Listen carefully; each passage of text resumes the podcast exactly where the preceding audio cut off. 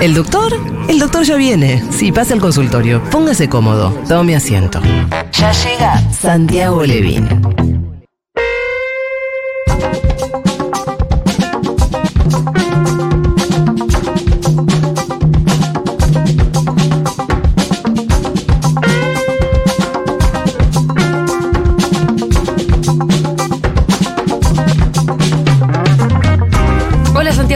¿Cómo le va? ¿Qué tal, Julia? ¿Cómo Bien. están, chicos? ¿Bien vos?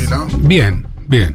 ¿Cómo vivirá este lunes? Bastante, bastante aceptable, Ajá. bastante aceptable, bastante aceptable. Sí, sí, sí.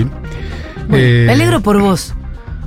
Tratando, tratando, como te vengo diciendo, Juli, en estos días de no meterme en el, este, en ningún espíritu pesimista, porque como lo hemos dicho ya, Sí. El pesimismo es el lujo de los progres con heladera llena. No es tiempo de pesimismo, es tiempo de militarla al doble o el Bien. triple. No se deja solos a los de abajo nunca. Entonces, eh, si hay que militarle el triple, la militaremos el triple. ¿Y cómo estás militando? Bueno, un poco con el micrófono y un poco con este charlas con conocidos y otro poco escribiendo y otro poco eh, dando clase, un poco en la docencia, otro poco en algún equipo de asesores y así, como se puede. Es- son, son dos meses cruciales los que se vienen. Sí, sí. Son dos meses cruciales donde se va donde se va a jugar muchísimo, muchísimo en los próximos años. Y yo le tengo un, un cacho de esperanza a la matemática, ¿A la matemática? a la matemática electoral. Ajá, ¿por qué? Porque veo desde mi modesto punto de vista que Bullrich se está cayendo como un piano. Demasiado. Y eh, me parece que La cosa se va a polarizar en una segunda Sí, vuelta. Si se cae como un piano, yo te voy a contar algo también de la matemática. Milei puede ganar en primera vuelta. Esa, eso es lo que no tendría que pasar. Eso es lo que no tendría que pasar. Por eso hay quienes dicen que no se caiga como un piano. Bueno, yo creo que es un... Que sigan pero hay siendo que tres ver, tercios. hay que ver porque dos más dos no es cuatro en política. No, pero es que, que tiene que se- tiene, tiene que haber un balotaje. Sí, pero no necesariamente que se caiga eh, Patricia Burri es que gane mi ley en primera vuelta. No, no necesariamente. No necesariamente. Tiene que crecer masa también para eso. Sí, porque con la teoría de que no se vamos, que no se caiga mucho mi ley, que no se caiga mucho mi ley. Al final Milei arrasó. Que gana Patricia, se caiga, que se caiga. Que se caiga Nosotros sola. inflemos las matas, que se tiene que caer. me que parece se lo que caiga. tiene que pasar es que se infla masa. Eso, totalmente. inflemos masa, que se caiga, que se Sí, caiga. y si llegamos a tener la fortuna de, de que gane Massa en segunda vuelta, después tenemos que este, rodearlo. No sé, yo creo que si llegamos a hacer- segunda vuelta, Sí. ojo, ¿Qué? ahí se abre el panorama. Es otro partido. Es otro partido totalmente distinto. Y ahí tenés otros argumentos de campaña, otro argumento discursivo, es el infierno mismo. Bueno, Iván viene hablando hace mucho, ¿no? De que las, las etapas de la Esa campaña. etapa, claro. Hay que entrar al balotaje, después vemos. Bueno, la columna de hoy es mente y cuerpo entes separados. Entre signos de interrogación, Sí. Es un viejo tema Viejo de, tema, decir. mucha Es importancia. casi un clásico. De mucha importancia. Vamos a hablar un poquitito de epistemología y salud mental. Epistemología es la parte de la filosofía que estudia la validez del conocimiento científico. Y lo cierto es que nosotros, los occidentales, tenemos esta división entre mente y cuerpo, que es un artefacto teórico. No existe una cosa como el cuerpo por un lado y la mente por el otro. Ni siquiera nuestra teoría dualista nos permite explicar dónde está la frontera entre una cosa y otra. Y sin embargo, venimos sosteniendo la existencia de estas dos sustancias como si fueran separadas y por eso hablamos de salud mental y salud orgánica. Y por eso todos los médicos decimos, me parece que esto que le está pasando al paciente es de origen psíquico, no, es de origen orgánico, las cosas se mezclan.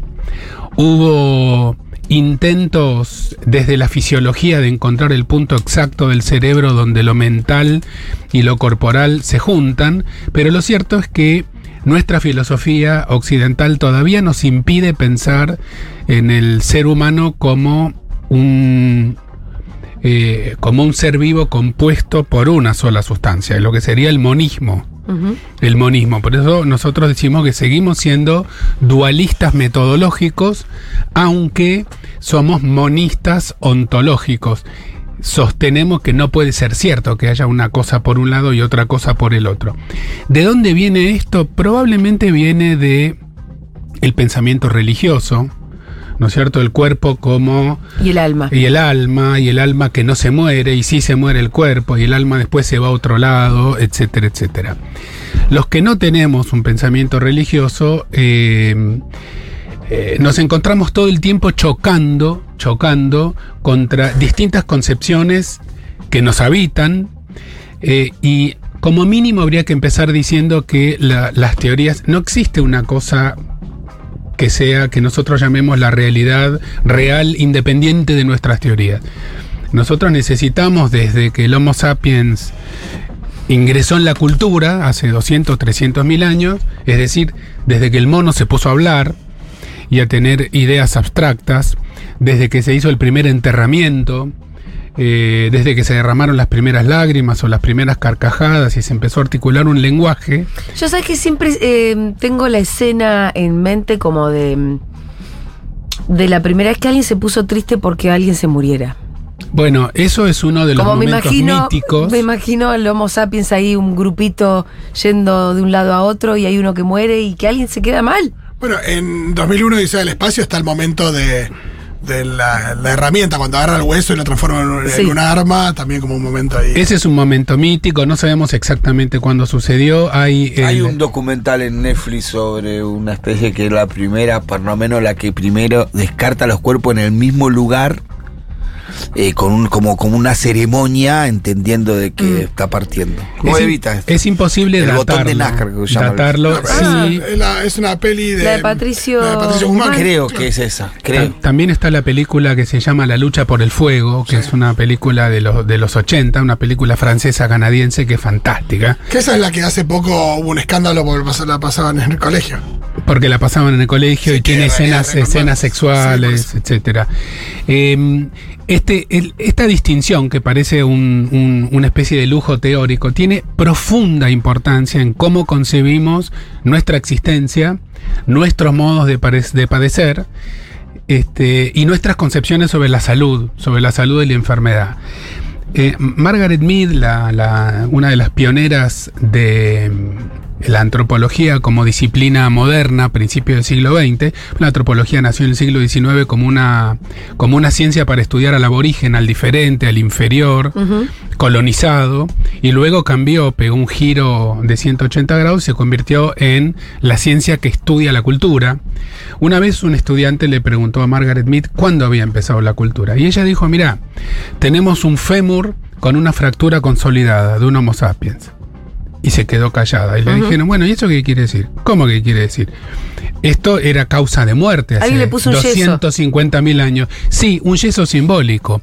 Para que este sujeto que se le consolidó la fractura no, este, no muriera por una infección o por inanición o por ataque de algún predador, se necesitó que alguien estuviera sentado al lado Cuidándolo. cuidándolo, trayéndole agua, trayéndole comida, dos o tres semanas, hasta que ese Homo sapiens era mucho más petizos que nosotros, se pudo poner de pie y seguir haciendo lo que se hacía antes, que era Caminar. laborar de cazador-recolector, Ir de un lado a otro. todo el tiempo sin parar, sin casas, sin ciudades, sin tecnología como la que conocemos hoy.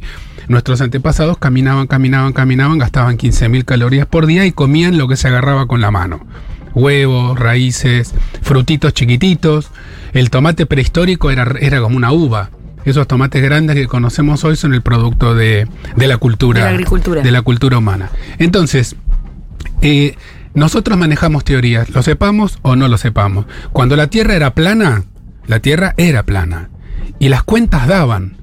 Los objetos se caían hacia abajo, igual que ahora, hasta que algunas cuentas no empezaron a dar bien y fue necesario este, empezar a pensarlo de otra manera, que fue lo que hizo Copérnico y muchos otros contemporáneos de él. ¿Qué nos pasa con esto de mente y cuerpo? Las cuentas más o menos dan, pero no del todo. Eh, no existe... eh, Te diría que los antiguos griegos y egipcios ya habían hecho las cuentas. Mucho antes que Copérnico, ¿no? Mucho antes que Copérnico, sí, sí. Lo que pasa es que después vino el medioevo. este, Y ahí se- En la cultura occidental Sí. y durante 10 siglos estuvimos más o menos frisados Mm. hasta que volvió, digamos, este, entre otras cosas, gracias a la imprenta de tipos móviles de Gutenberg, tema en el que estuve pensando mucho estos días, pero no tiene nada que ver con la columna, por otros motivos.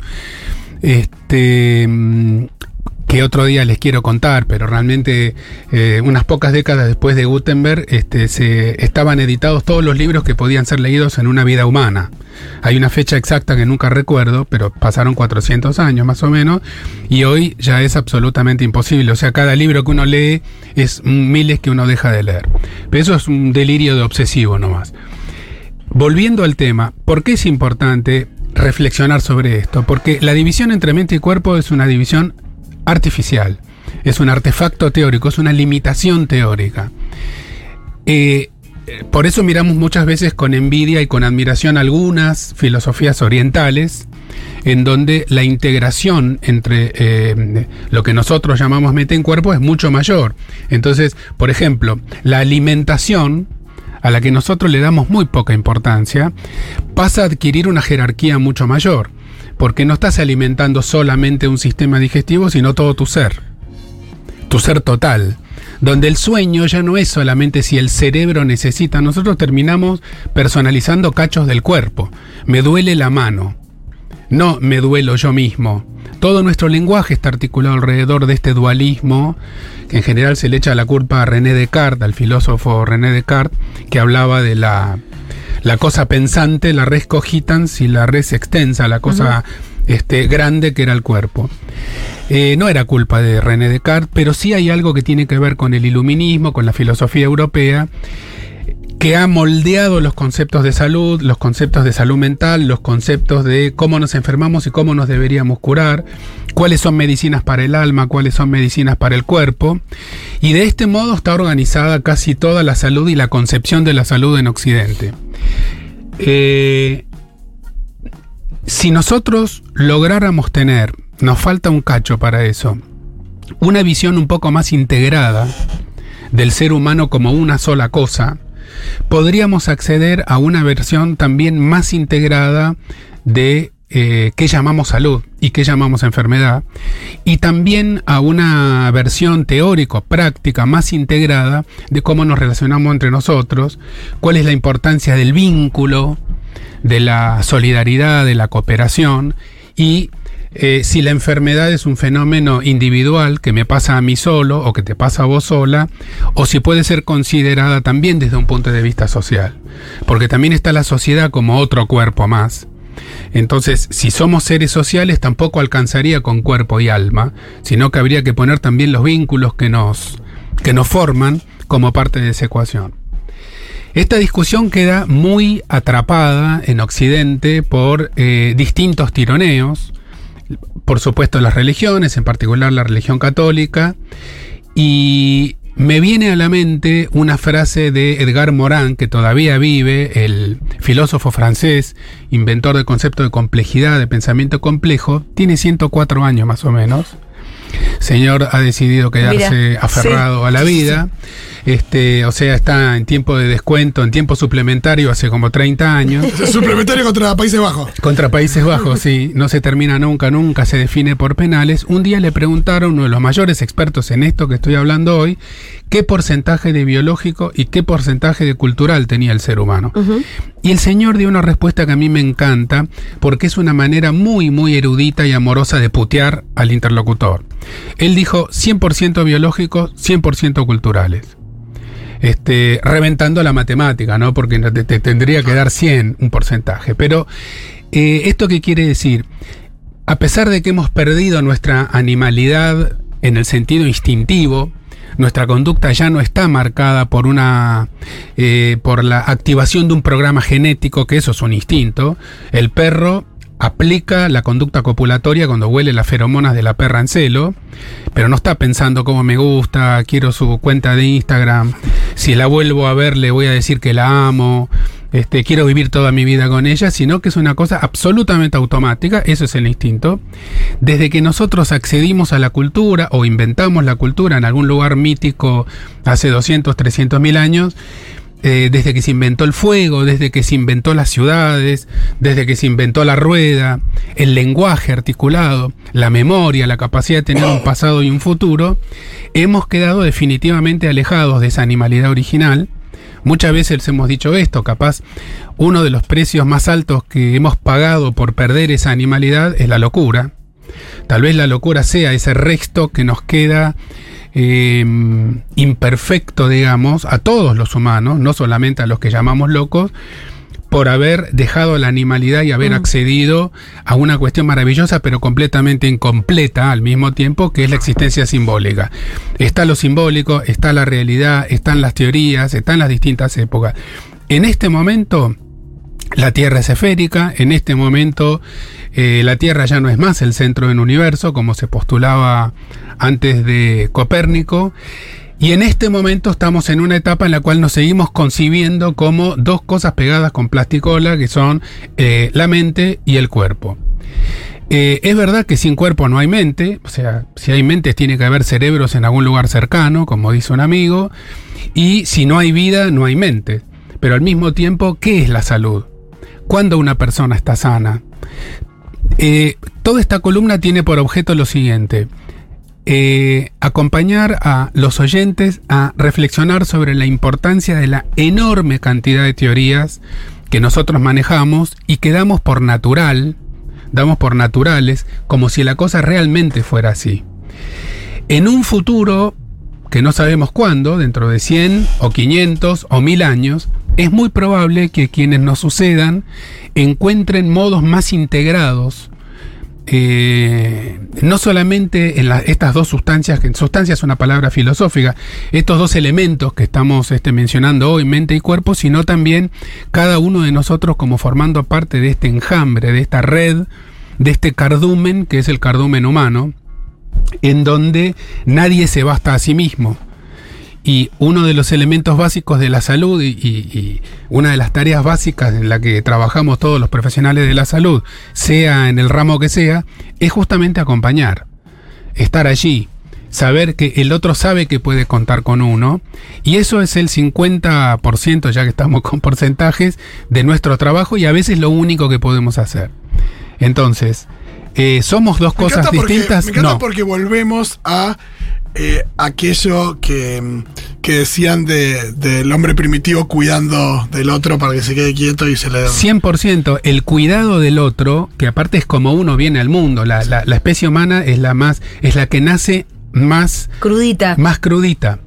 Este, recién veía de casualidad en un reel el nacimiento de un elefante, una elefanta pariendo un elefantito. Sale caminando. Lo suelta al piso, cae como un metro de pico, ¡pum! rebota en, en el pasto y se levanta y camina. Es impresionante eso, ¿no? Lo mismo pasa con este, la yegua. Sí, sí, se levanta, camina, va, alquila solo, se consigue un laburo. 100%, sí, sí, sí, sí, este, se mantiene, se mantiene a sí mismo. Nosotros venimos eh, muy, muy, muy este, prematuros comparados con los 30 no te manejas solo. Y bueno, pero tampoco sos humano cuando naces. Claro. Sos un cachorro con potencialidad humana, pero si no hay otro humano ahí al lado, no te haces humano. Claro. Entonces, eh, esa enorme dependencia que nos ingresa en la cultura y al mismo tiempo nos deja un montón de restos por el camino, eh, hoy culmina en una concepción que ya está muy anticuada, pero que todavía no tenemos cómo reemplazarla. Sin embargo, eh, volviendo a lo que vos decís, Fito, lo que no se discute es que ese vínculo, que algunos llaman vínculo temprano, que algunos llaman apego, es lo que nos humaniza y es de allí este, de donde volvemos a tomar agua toda la vida cuando necesitamos ayuda. Eh, hay situaciones, experiencias que son claramente integradoras de lo corporal y lo mental. Por ejemplo, el dolor físico. El dolor físico intenso, ¿no? Me duele un poco la cabeza. Por ejemplo, el orgasmo, en, donde se borra el límite entre mente y cuerpo. Por ejemplo, la relación este, madre-bebé, el amamantamiento, el embarazo mismo. El embarazo mismo son dos, es uno, ¿cuántos son? Eh, la mujer eh, amamantando, por eso Donald Winnicott, el psicoanalista inglés, decía, no existe tal cosa llamada bebé. Son una sola cosa. Sí son una sola cosa y durante un tiempo son mm. imposibles de separar incluso conceptualmente. Bueno, tienen un nombre, la diada, ¿no? La diada, claro, pasa que si es diada ya decís dos. Sí. Entonces, eso sería la mónada, según Winnicott. sería la mónada. Ahora. Eh, es una monada. Es una monada, es una monada. Sí, aunque se vista de seda, es una monada. Eh, conclusión, cierre. este, sin spoilers, algún día vamos a poder completar la crítica del dualismo, que ya está iniciada pero sigue en pañales, y vamos a poder construir una teoría que yo espero que nos acerque más no solamente a una visión integrada de lo social, sino que nos acepte, nos acerque más a una visión también más integrada de lo político. Porque estas subdivisiones entre mente y cuerpo son también muy funcionales, por ejemplo, a las teorías neoliberales, eh, que también te separan del resto de la sociedad y que te eh, estimulan a que te las arregles solo. La meritocracia, el individualismo, tengo trabajo y tengo mi casa, eh, maridan muy bien con el dualismo de estoy bien de la mente, estoy bien del cuerpo, tengo el sueldo depositado a principio de mes y no necesito nada más. Sí, hay algo, perdón, y hay algo de ese cardumen que, que sería medio, termina siendo medio alienante, pues cada uno en lo suyo y no es un cardumen que funciona como tal. Que Exactamente. va hacia un mismo lugar y que, digo, se. Entonces, esa cultura que nos ingresa y que nos hace dualistas también es una cultura que nos ingresa y nos hace individualistas y nos hace este, eh, construir la teoría de que somos diferentes, mejores o peores que los demás. Eh, las dos, lo- los dos extremos son dolorosos, sentirse peor que todos o sentirse mejor que todos. Y algún día ingresaremos en una etapa de nuestra cultura en donde nuestro ser, nuestra existencia ontológica, también pueda concebirse vecina a la existencia de los otros seres vivos del planeta. Los animales, pero también las plantas y el planeta mismo como ser vivo, vivimos todos escindidos, como si fueran todas cosas separadas. Esto también es otro artefacto teórico heredado del siglo XVIII y XIX. El concepto de zoológico también tiene que ver con este marco teórico. El zoológico donde uno ve este, todo lo exótico que es diferente, cuando en realidad somos bastante parecidos, visto desde afuera, como vería un antropólogo de Marte.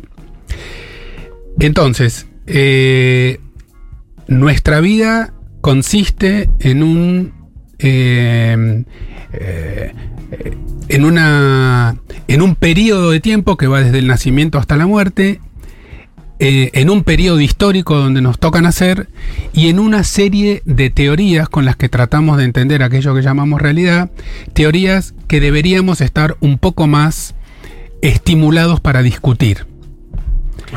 Eh, así como damos por sentado que la información tiene que estar dividida en deporte, sociedad, relaciones exteriores, in- y este, provincias, este, eh, espectáculos, eh, qué sé yo, esa división igual de arbitraria es la que nosotros aplicamos al dividir mente de cuerpo o al dividir mente de cuerpo de grupo.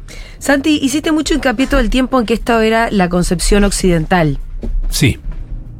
No para ahora, pero estaría bueno por ahí explorar cuáles son otras concepciones posibles. ¿No? Sí. Sí, sí, sí, por supuesto. Me por imagino que obviamente eh, los chinos deben sentir otra cosa, o pueblos originarios. Los pueblos originarios tienen unas este, mitologías que tienen muchísima más relación con, con la tierra, con el terruño, con las este, etapas anuales relacionadas con la agricultura, con las ofrendas. Y que tiene mucho más sentido que la religión misma. la Absolutamente. nosotros.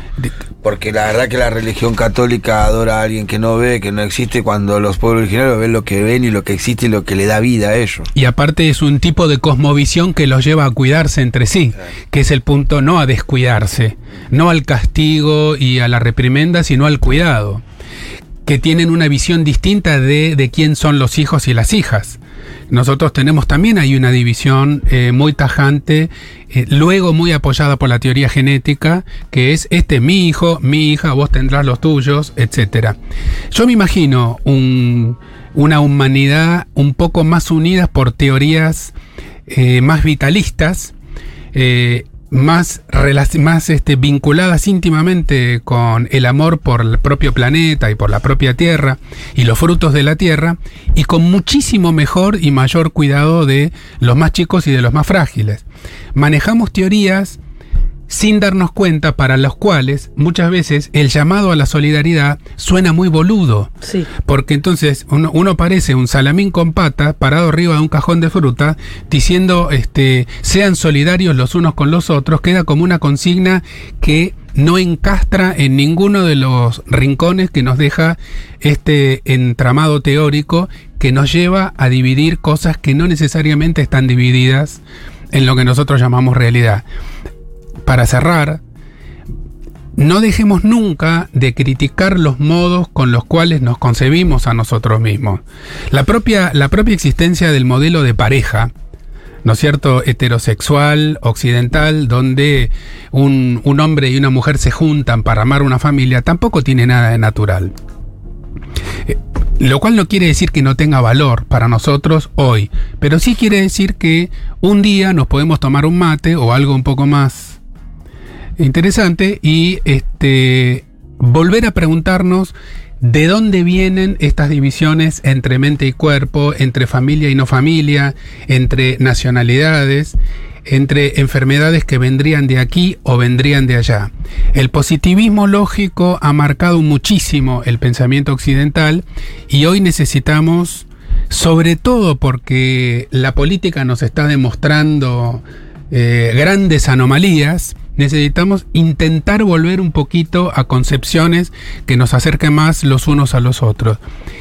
La concepción dualista no lo estaría logrando. Entonces intentemos mirar a Oriente, como dice Julia, no para copiar, sino para entender modos, este, teorías monistas, que a su vez también traen consigo teorías distintas de los vínculos. Hay un montón de mensajitos, te voy a pasar a leer. Como antropólogo y psicoanalizado crónico, amé la columna de Santi de hoy. Claro. Apenas nada, pueda me- a hacer para el muchacho. Apenas pueda me suscribo, amigues, porque vale cada segundo de la... Apenas pueda me inquieta. Apenas pueda es. eh, Imagino que está. de poder pronto. Apenas Nah, pueda. Imagino que tiene solamente deudas. Capaz que está pagando deuda, está diciendo che. Pero tiene que estar hasta el cuello este Si amigo, apenas ¿eh? pueda es apenas me digne a apretar un botón. Tiene que estar hasta el cuello. Por favor. Apenas pueda. Es apretar un botón. bueno, eh, una columna bien cushiana la de hoy. ¿Quién puede? ¿Quién es? No, sé, no sé. Con K. Bueno, Cuniana. cuniana. ¿Cuniana ¿De- será? de Kuhn? ¿De Thomas Kuhn? ¿De los paradigmas? Pero no, porque no, dice pero no. cuniana. No, no, no, no sé. No sé, disculpe mi ignorancia. Sí.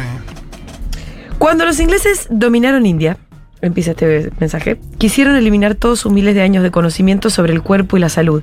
A veces pienso que pensando en el mal menor hubiera servido más que lo roben, como hicieron con todo. Sí, es muy interesante eh, lo que pasa con las culturas cuando hay invasiones, cuando hay imperialismos.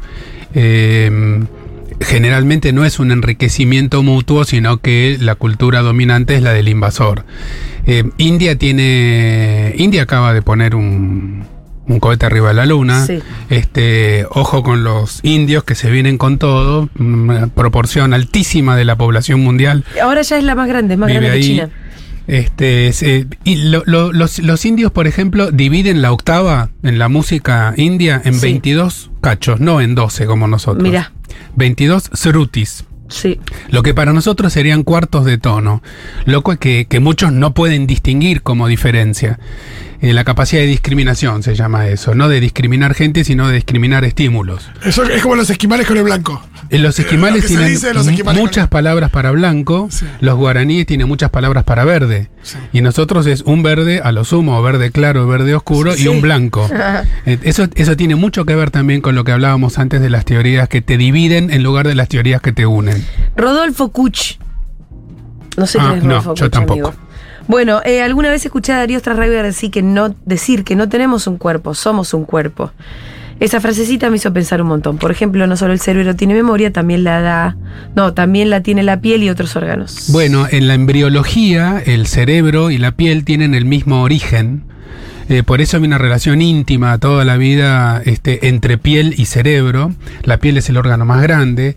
Por, por, de- por el otro lado, eh, uy, se me acaba de escapar lo que estaba diciendo ese, ese oyente. ¿Me puedes? Está River. Lo de Stanriver, sí. Sí. En alemán existen dos palabras distintas para decir el cuerpo que tengo y el cuerpo que soy. Ah, mira. Y en general, Los típicos de alemanes. eh, em, pero, pero está bueno eso, porque cuando uno dice el cuerpo que soy, generalmente está diciendo algo positivo, algo copado. En cambio, uno tiene un cuerpo cuando te duele algo. No te duele este, tu ser total, te duele un dedo, te duele una muela. Eh, las formas de conjugar son muy importantes a tener en cuenta porque hablan de divisiones o de uniones. Por ejemplo, en la escuela a uno le ponen un 4 y uno se saca un 10. Eh, nadie le ponen un 10. Me saqué un 10 y me pusieron un 4. Claro. No había En- pensado. Eh, apareció el ejército de los. No, Rodolfo Kusch, antropólogo argentino. Así que se ponen a leer acá. Bueno, buenísimo, me pondré a leer. Rodolfo Kusch Pero yo no soy antropólogo. De, de todos modos, lo voy a hablaba hacer con sobre el mucho gusto. pensamiento situado. Sí, bueno, esa expresión pensamiento situado se usa en Pero te juro que aparecieron por lo menos 20 mensajes todos. Rodolfo Kusch, ¿cómo? Que nuestros oyentes son muy leídos. Auspicia Son- siglo XXI. La verdad, son muy, Está muy bien, son muy antropólogos nuestros Pero oyentes. están muy bien ¿Sabes los la cantidad de antropólogos? antropólogos que debe haber entre nuestros Sí, oyentes? Nos sí. gustan mucho Cantidad. los antropólogos. Manden un libro para que, para que este modesto psiquiatra se, se entere. Sí, muchos antropólogos. Te juro que llegaron por lo menos 30 mensajes. ¿Están No. todos acá? ¿Están Eh, todos escuchando a los Sí, antropólogos? no, no, no, totalmente. Em, Bueno, uno de los antropólogos que siempre escucha este programa es la madre de mis hijos, Ingrid. Bien. Este, con quien yo aprendí tanto de antropología en mis años mozos. Claro, seguramente esté el otro lado escuchando diciendo ¡Cuch! Pero sí Cuch". te hablé de Rodolfo Se- seguro que salgo de acá y me putean. sí. Es un pensamiento. Hola, le- Seguroles. Hola. Santiago. eh, bueno, que, quería preguntarte qué opinión te merece un poco el enfoque de salud mental de, de la neurociencia. Yo escucho mucho un podcast de, de- que se llama um, Huberman Lab. eh, y, y que tiene información interesantísima de Stanford y, y- y todas las investigaciones que hay, digamos, en torno al comportamiento. Este, pero siempre me, me- me deja una cosa horrible de, de- de reduccionismo este, sobre el- todo lo que tiene que ver con, con nuestra psiquis, digamos. ¿Qué, ¿Qué opinión te merece a vos todo eso de la neurociencia aplicada a la Qué linda pregunta, qué linda pregunta. Es, Hemos este, hablado, ¿no? Hemos hablado bastante de eso. Para decirlo en un solo párrafo breve, eh, lo que no nos gusta es la neurociencia reduccionista, como tampoco nos gusta el psicoanálisis reduccionista, ni ninguna clase de reduccionismo. Justamente el reduccionismo es un artefacto que te lleva a intentar mal explicar un fenómeno complejo recurriendo a una sola de sus partes. Durante muchos años del psicoanálisis te interpretabas y te fracturabas un pie este, con algo de tu infancia. Y a veces una fractura es solamente una fractura, como decía el propio Freud. Eh, la idea es eh, el cerebro es un órgano maravilloso que estamos conociendo muy de a poco, pero hay un grupo de engolosinados que dicen cosas como somos nuestro cerebro, lo cual es una incorrección total desde todo punto de vista. Vamos a tener que seguir integrando hacia una versión monista para evitar reduccionismos de toda clase, psicológicos también. Acá nos mandan afiches de Kuch. Bueno, este Dice, Nicolás nos dice, ahora aseguró Julita. No tantos antropólogos, sino estudiantes de la UNTREF, donde lo vemos mucho a Kuch. Ah, buenísimo. Bueno, este Y acá hay una frase que está como así en un lindo afiche que dice, se conoce para vivir y no por el puro hecho de conocer. Bueno, buenísimo. Ese sería el conocimiento situado. Exactamente. Sí. No, no se trata del de, de- el eruditismo de la erudición, sino del conocimiento que sirve para. Lo mismo dicen los historiadores, la historia para el presente. Nosotros este, queremos estudiar historia para discutir nuestro presente, no solamente por la curiosidad de saberse fechas de memoria. El conocimiento es un, tiene que estar al servicio de las prácticas eh, de las prácticas actuales y en nuestro punto de vista que defendemos acá en este programa y en esta columna de las prácticas que tiendan hacia una vida más equitativa y más justa. Bueno, les cuento que se abrió una grieta porque resulta que Rodolfo Kuch no es tan antropólogo, sino que más bien es filósofo, pero resulta que los antropólogos dicen que es antropólogo y los filósofos dicen que es filósofo. Es como eh, ¿Dónde nació Gardel? Es lo mismo. Bueno, pero por ahí es las dos cosas. Puede ser antropólogo y Me encanta filósofo. eh, que toda esa gente que está discutiendo esto a través de, de- de este programa Que por ahí imagino sobre que la nada, están en su salsa porque. ¿Dónde más se habla de esto? Están en su salsa, amigos. Eh, ahí, como, como el otro que dijo, apenas pueda me suscribo. Ah, No, mira, apenas puedas. Apenas puedas ya, hermano. Era Bueno, ayer. esa podríamos llamarla la suscripción situada. Y con esa expresión cerramos esta columna. Hay un montón de mensajes. Luego retomaremos. Gracias, Santi. Hasta el lunes, besos.